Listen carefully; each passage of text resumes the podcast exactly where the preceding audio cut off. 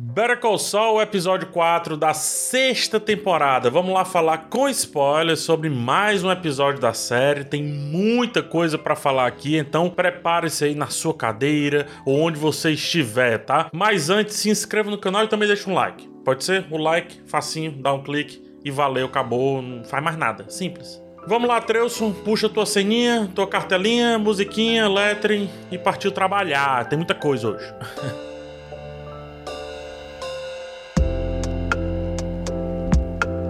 Depois de três lapadas, Better Call Saul vem com um episódio mais protocolar, mas nem por isso menos interessante. Aconteceu aqui uma das coisas que mais gosto da forma de se contar uma história, que é o que eu chamo de efeito casa do Snoopy. Isso acontece muitas vezes em Breaking Bad, também aconteceu algumas vezes em Better Call Saul, mas agora aconteceu isso com o Gus. A paranoia do sujeito e o medo que ele tem do Lalo Salamanca ir atrás dele é tão grande que ele tem uma mega operação de duas casas.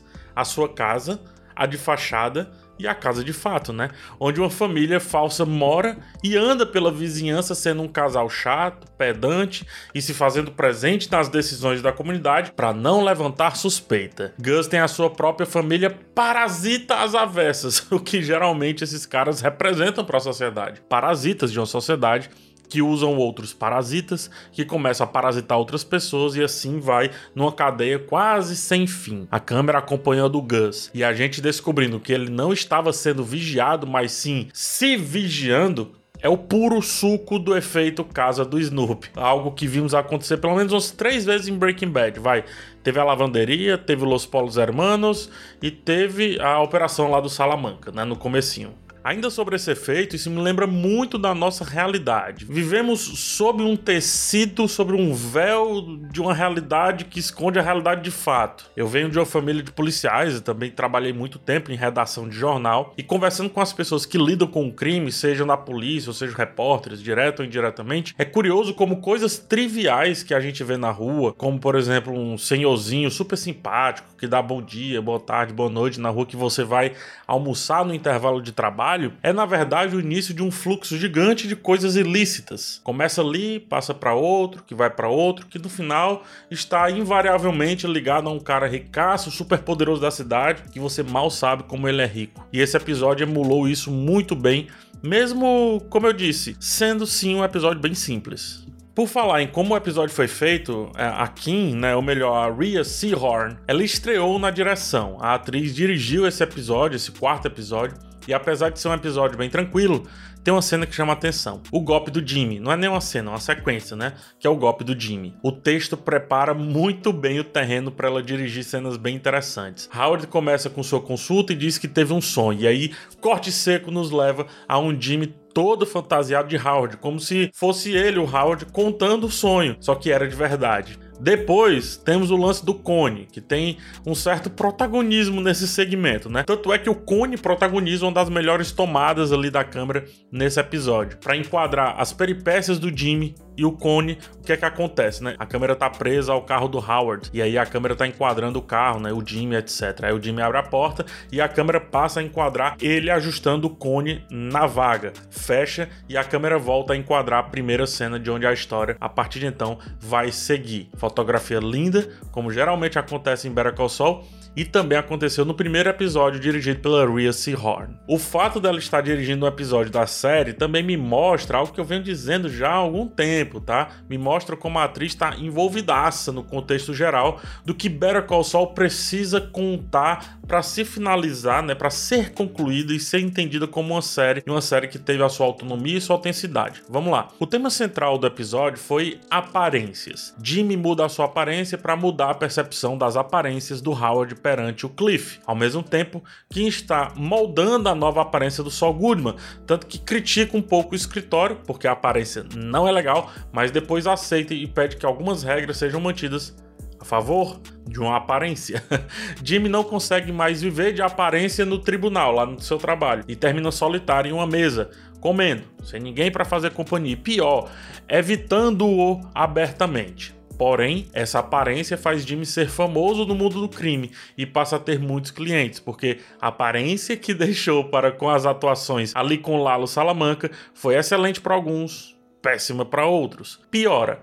Piora quando a gente realmente nota que é só uma aparência, é só fachada. Porque, como vimos na jornada do Jimmy lá no deserto, não teve nada de muito legal em entrar naquela vida e quase perder a sua própria vida. Então, mesmo em um episódio simples, o grande tema da temporada, do final da série como um todo, foi bem abordado.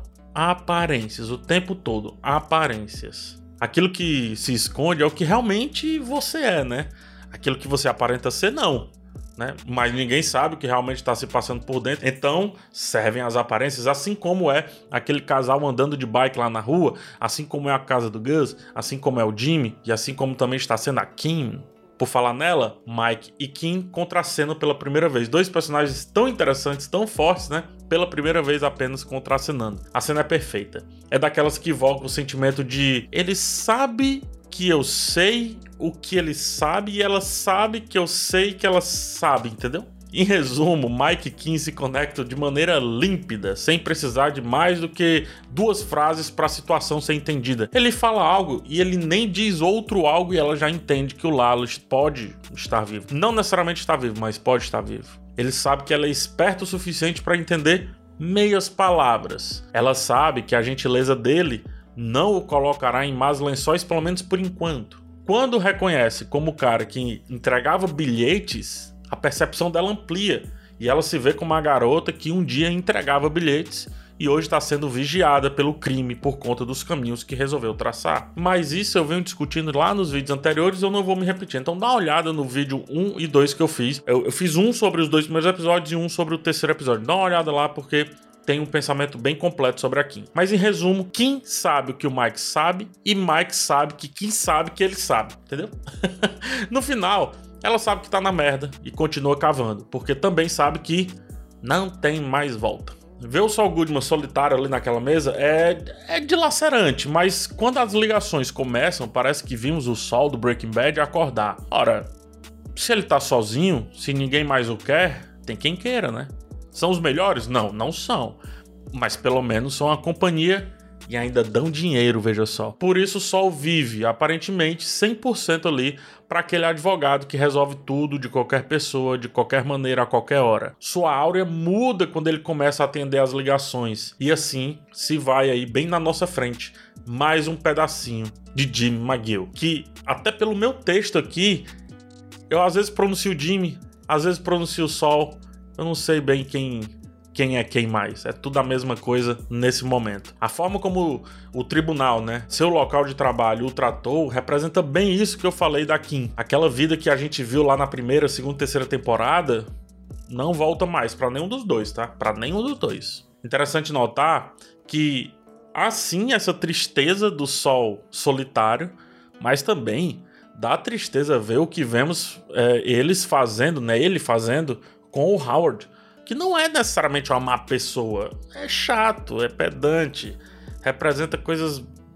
Enfim, ele não é mal. Ele, só não é o cara mais legal. Ele até lembra do curso que o manobrista faz, né? E aconselha o menino ali mesmo que rapidamente. Ver o que estão fazendo com o Cliff é mais triste ainda, cara. O cara, ele, ele sim é um cara legal, pô. Ele toca violãozinho e tal.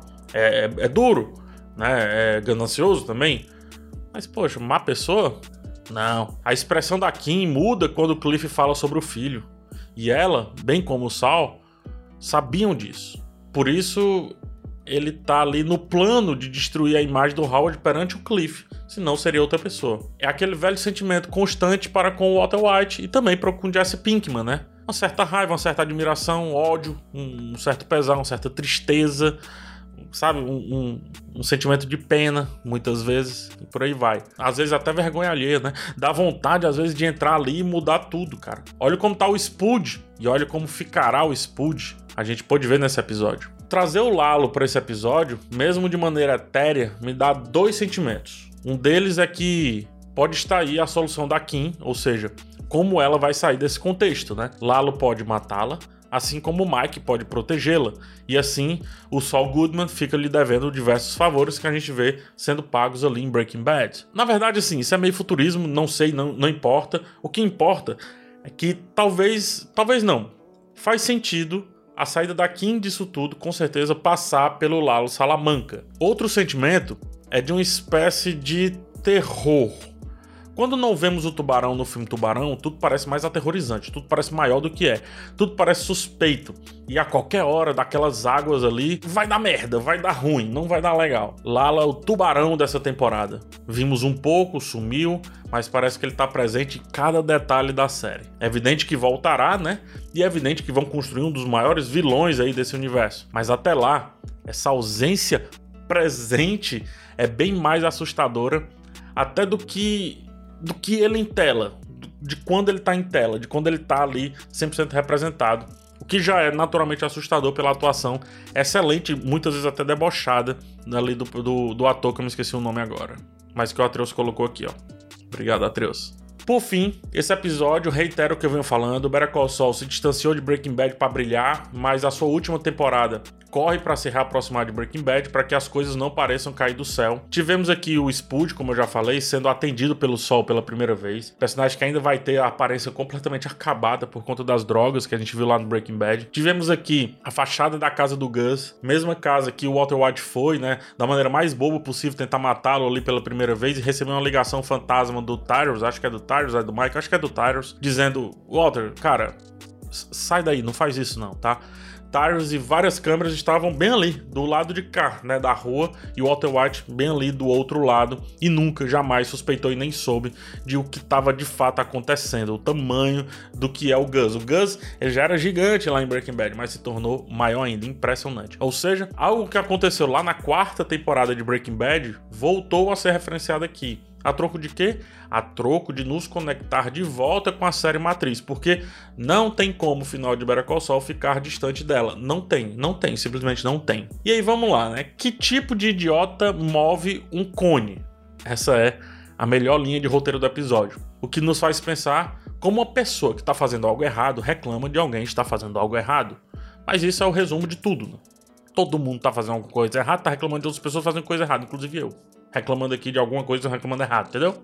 É aquela questão do sujo falando do mal lavado, que é a tônica do mundo do crime, onde tem coisas que são mais crime e outras que são menos crime. E como se sabe disso? É como diz lá o, o Bill, né? É lá no tribunal, se eu não me engano. Não há provas, mas há conhecimento. Better Call Saul entrega um episódio grande, mesmo parecendo muito pouco. Mas nunca é, né, cara? Essa é a verdade. Nunca é. Que série fabulosa. Que série maravilhosa. Até quando é aparentemente pequena.